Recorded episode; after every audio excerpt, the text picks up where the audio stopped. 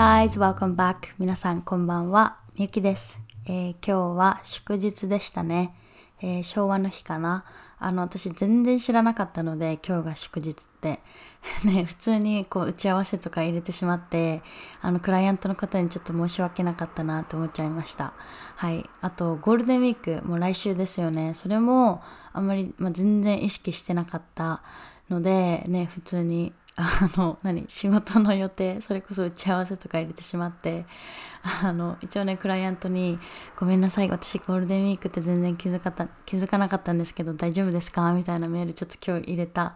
ぐらい本当にね忘れとってあの、まあ、日本ほど祝日多い国ないなってすごい思うんですけどねアメリカとかでも年に何日かしかないんですよ祝日ってでも日本ってさ毎月毎月祝日あってねまあ、働き者の日本人だから祝日入れないとみんな休めないのかなとかなんか変に考えてたりしたんですけどでもとりあえず私はその日本語のプランナーとかカレンダー使わなかったからそういう祝日っていうの全然ね知らないことが多いですあとフリーランスっていうのもあるかなね会社に勤めてたら祝日とか結構敏感になると思うけど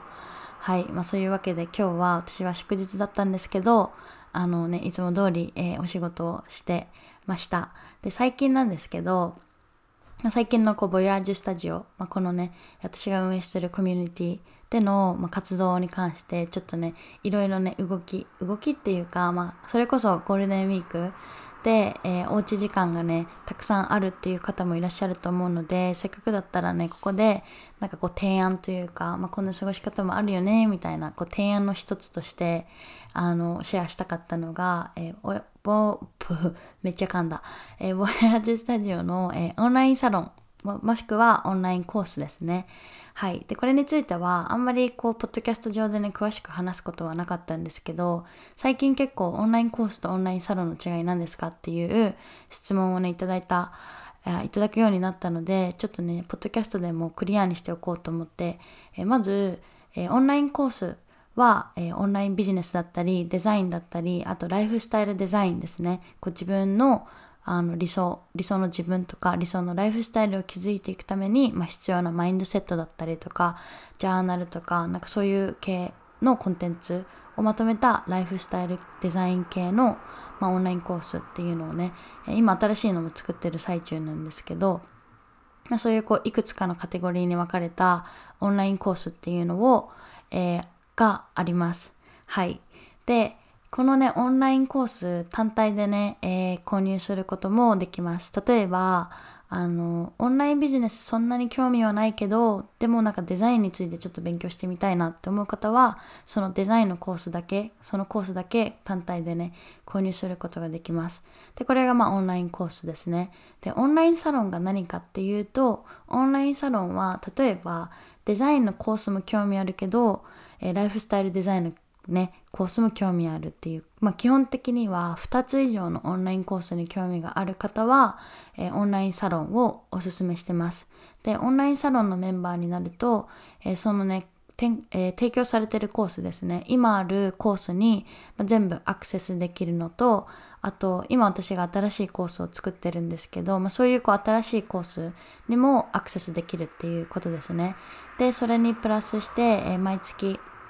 まあ、月末、えー、今月で言うと明日ね、明日4月30日で、で、月末なので、そういう月末に、えー、いつも、あの、グループ、えー、ライブ Q&A って言って、えー、まあ、私と、えー、グループセッションとか、まあ、質問とかをね、え投げかけてもらって私が答えるみたいな、まあ、そういうライブ配信ですね。はい、ライブ配信っていうのをやってます。でもね、明日はちょっと新しい試みで、いつもは皆さんが、ね、その画面上に質問を打ってくれてそれを私が読んで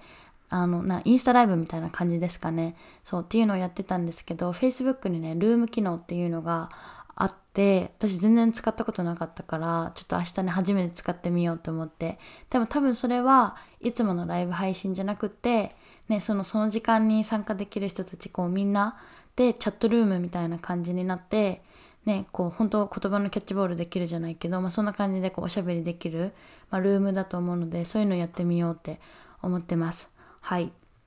で、まあ、それがオンラインサロンですね。はい。で、オンラインサロンメンバーになると、まあそういうコースにアクセスできたり、年月末にそういうグループセッションに参加できたり、あとボーナスコンテンツって言って、あの無料でダウンロードできるね、リソースがあったり、みたいなまあちょっとこう特典みたいなのもね、あるので、はい。まあ、これが主な、なんて言うんだろう、こうオンラインコースとオンラインサロンの違いになります。で、ゴールデンウィークもね、えー、まあ、私さっきゴールデンウィークのこと忘れてたって言ったんですけど、まあ、ゴールデンウィークのことを知ってからは、ちょっと皆さんがおうち時間ね、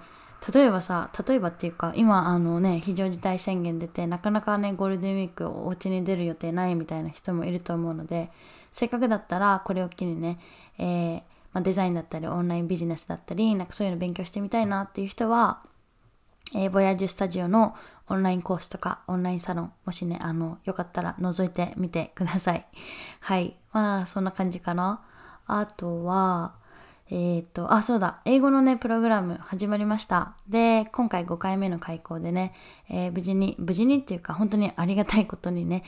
す、え、べ、ての枠が、えー、埋まりました。で、今回ね、ちょっと応募したけど、枠から外れちゃったっていう方、本当に申し訳ないんですけど、まあ、次いつ、いつね、ちょっと開講するかわかんないけど、でもまあ次開講してくれた時、開講した時に応募してくれたらね、はい、嬉しいです。まあ、そんなわけで、今回5回目の開講で、えー、いろんなね、人が応募、応募じゃなくて、えー、申し込みしてくれて、でも早速ね、えー、セッションが始まって、ものすごくこう楽しい時間。それこそね、今日も、えー、2回セッションがあったんですけど、ね、本当に面白かったです。面白かったし、楽しかったし、これからね、えー、そう、どんどんどんどんセッションをして、で、皆さんのね、英語力アップとか、なんかそういうお手伝いができるのをね、すごく楽しみにしております。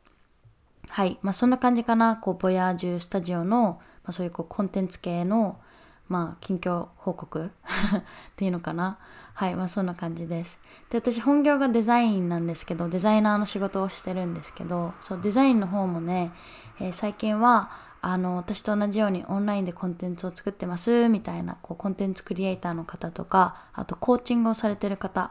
とかが、あのデザインをね、ちょっとこうレベルアップしたいっていう風なこう思いがあって、デザインのね、こう私のこうデザイン制作の方にちょっと声をかけていただいて一緒にねこうプロジェクトをしたりとかしててそれもねもうめちゃめちゃ楽しいです。あの前にも言ったかもしれないんですけど私デザイナーで基本的に案件そのデザイン制作は企業まああの会社とかそういう企業が多かったんですよ。でも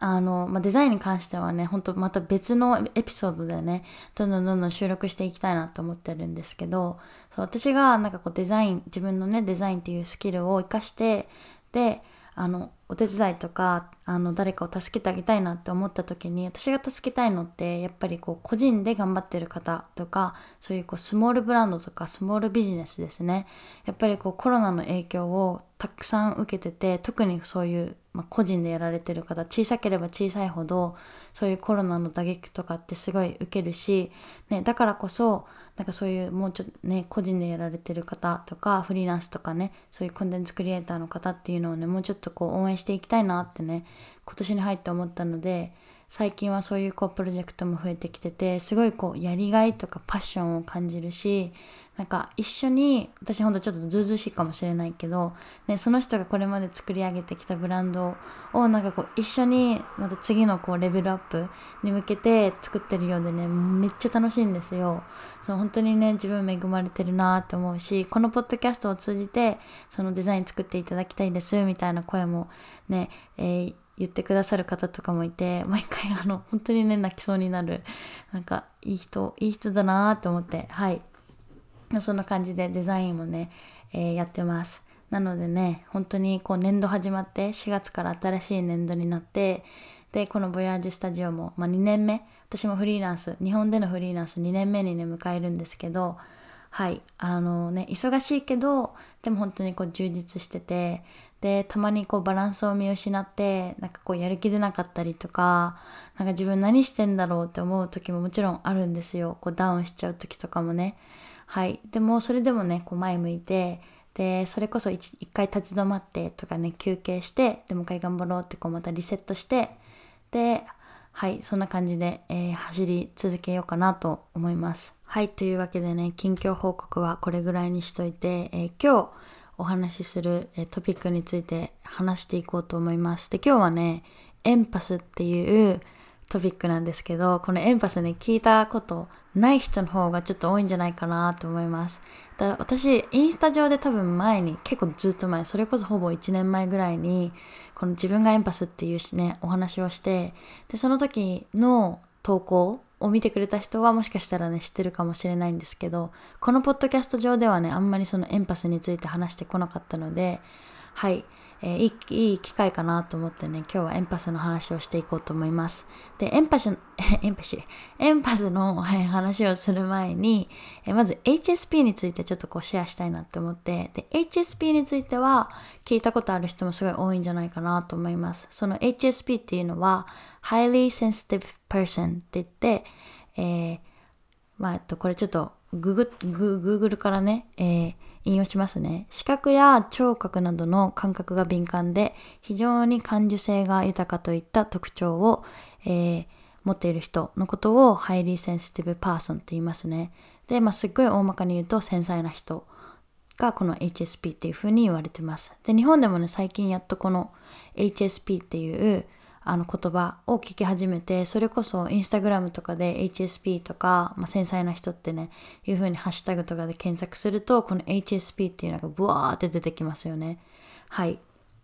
でこのね繊細な人ってもうその繊細っていう言葉がそもそもこう抽象的で何をもって繊細とするのかっていうのはすごいこう定義しにくいところなんですけどでもこう HSP の人の結構よくあるなんだろう、まあ、特徴としてそういうこう人から何か言われてすごい傷つきやすいとかそういうのはもちろんだしそれ以外にもすごくこう眩しいとか何か光を見るとすごく人よりも眩しさを感じるとか人混みがすごい苦手とかあとざわざわした大きな音が苦手とか、まあ、そういう本当に自分の五感ですね五感がちょっとこう普通の人よりも繊細な人のことを結構この HSP って言ったりしますね。で、えー、私が今さっき言ってたエンパスっていうのはこのね HSP とすごくこう似てるけどちょっと違うんですよ。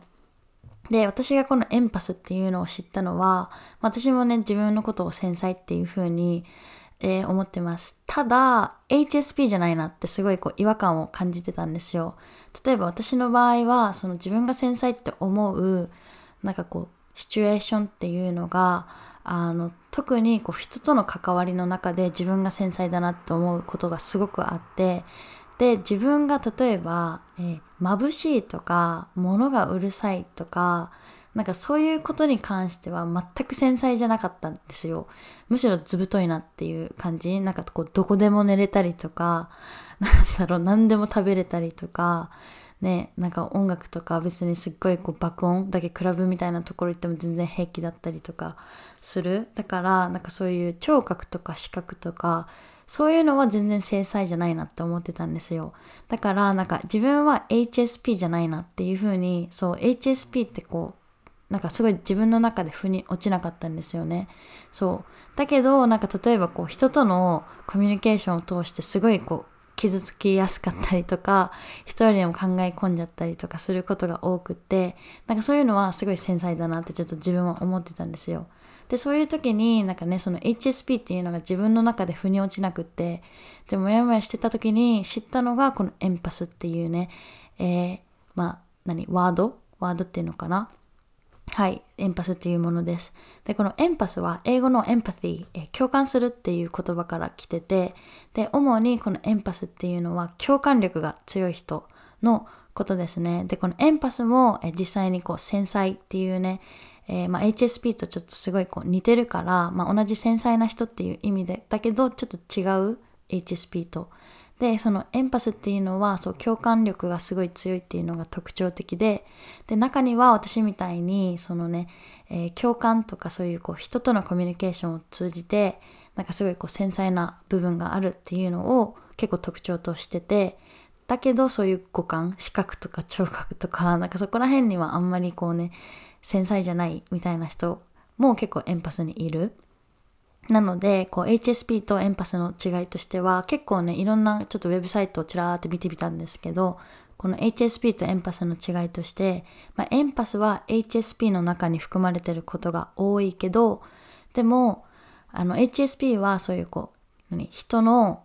感情とか、まあ、そういうこう感受性っていうから、まあ、人の感情とか視覚とか聴覚とか、まあ、いくつかのパターンとかカテゴリーですごい繊細なんですよ。でもエンパスはそのいくつかのカテゴリーっていうよりかは、まあ、いくつかカテゴリーがあってそれの共感力がすごくこう繊細であるっていう人のことを、まあ、結構エンパスって言われてるようで、まあ、そこが大きな違いですね。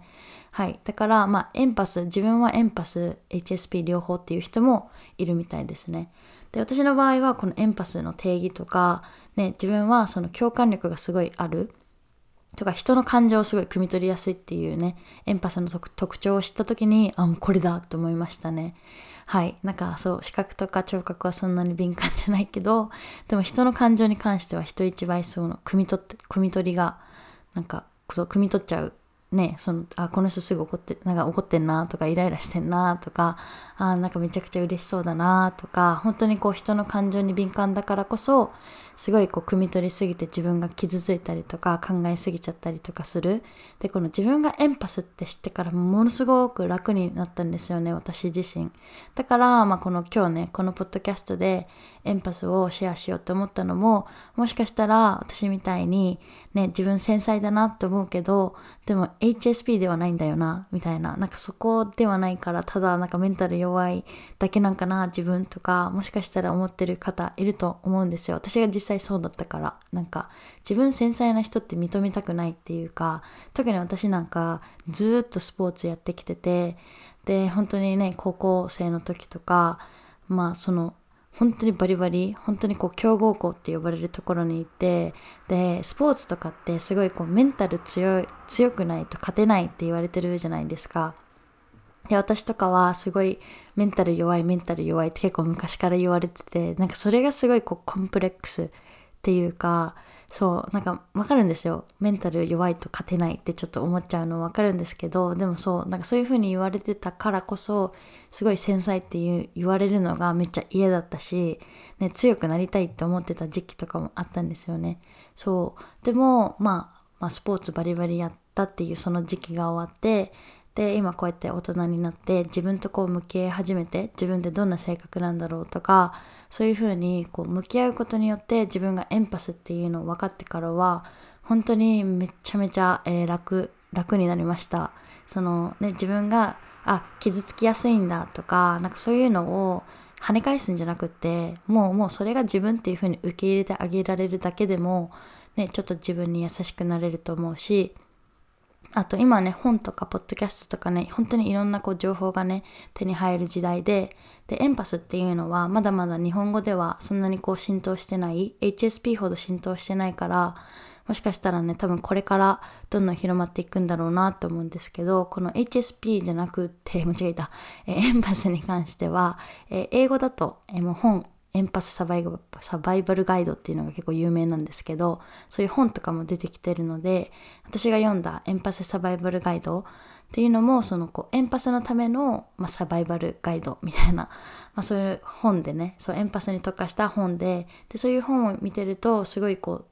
エンパスとして生きていくための、まあ、大事にしたいこととか覚えておきたいことマインドセットっていうのをね紹介してくれててこれは本当に私的に読んでよかったなって思います。こうエンパスの特徴としてねその人の感情とか自分が話してる相手とかあと別に話さなくってもその場の空気とかすごいこう汲み取りやすいからだからしかもねエンパスの特徴としてちょっと面白いなと思うのがその汲み取った感情を自分ごとにしてしまうんですよ。なんか例えばさ話してる相手がすっごい悲しいとかすっごいイライラしてるみたいなのをエンパスの人って汲み取ってそれをなんかこう自分の感情のように取り扱っちゃうんですよ。だから5分前ま5分前まではめっちゃハッピーやったのにでも今ね会ったばっかりの人がすごい怒ってると自分もこうちょっとこうモヤモヤしたりとか怒った感情になってしまう。だからそんな感じでほんとこうスポンジみたいな感じでね人の感情をスイスイスイスイ吸いちょ吸い取っちゃってとか汲み取っちゃってで結果自分が疲れるみたいなことすごいあったりするんですよね。だからまあその本を読んでて書いてあったのがその境界線を引くことですね。これは自分の感情なのかそれとも自分が汲み取った誰かの感情なのかっていうのをすごいこうはっきりさせるとか境界線を引くとかなんかそういったこうマインドセットだったりとか考え方っていうのがねいっぱい書かれててで私的にはねこれは読んでよかったなと思ったし早くね日本語に翻訳されてるといいなっていうふうに思いました。はい、でエンパスの中でもやっぱりいっぱいね種類があってで私の場合はそのエモーショナルエンパスって言って主に人の感情とかねを汲み取りやすいエンパスの一つででエンパスのねその種類って他にどんなものがあるかっていうとあのインチュイション直感型ですね。直感型エンパスって言ってすごいめちゃめちゃ直感が冴えてたりとかあと夢。夢を見見てなんかその夢がすごいこう現実世界とつながってなんかちょっと説明するのがめっちゃ難しいんですけどそう直感型がいたりとかあとフィジカルもいますね。フィジカルっていうのはあのもう実際にその体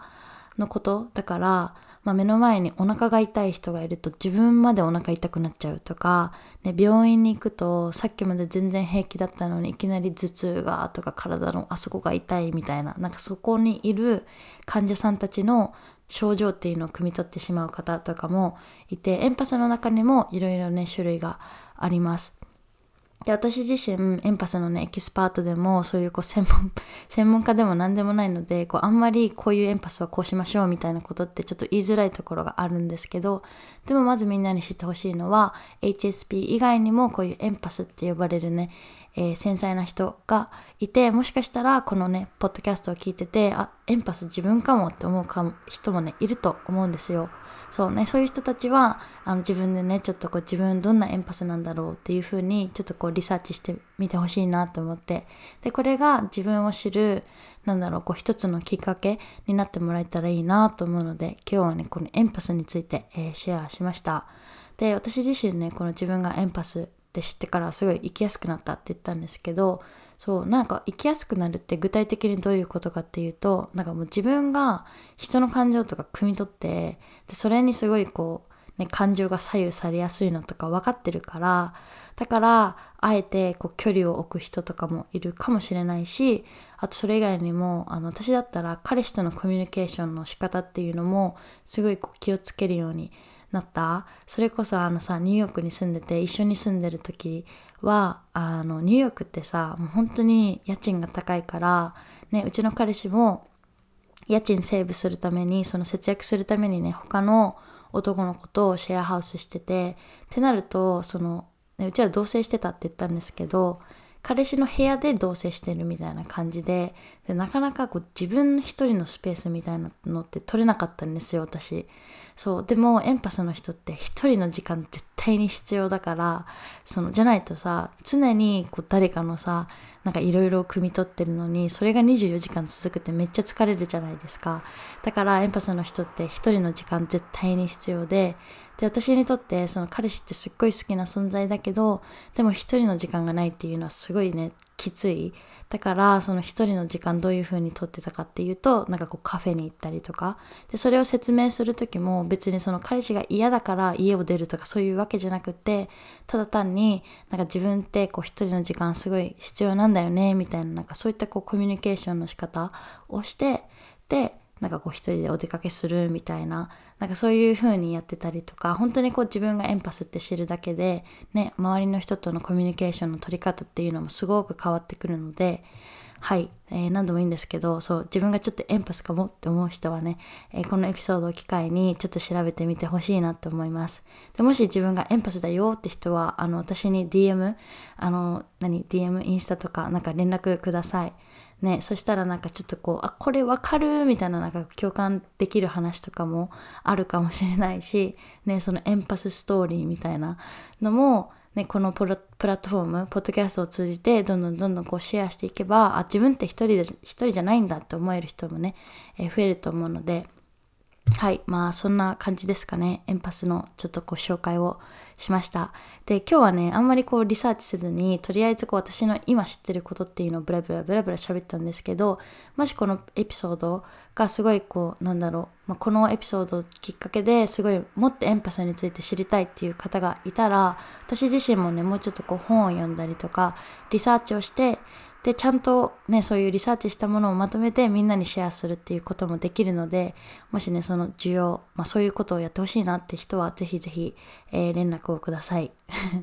はいそういうわけで、えー、今日はちょっとこう短めのエピソードだったんですけど、えー、このエンパスに知ってついて知ってもらえたらいいなと思います。はいそういうわけで今日もここまで聞いてくださってありがとうございます。また次のエピソードでお会いしましょう。Thank you so much for listening to this episode, and I'll talk to you guys in the next one. Bye! いで、肘打っちゃった。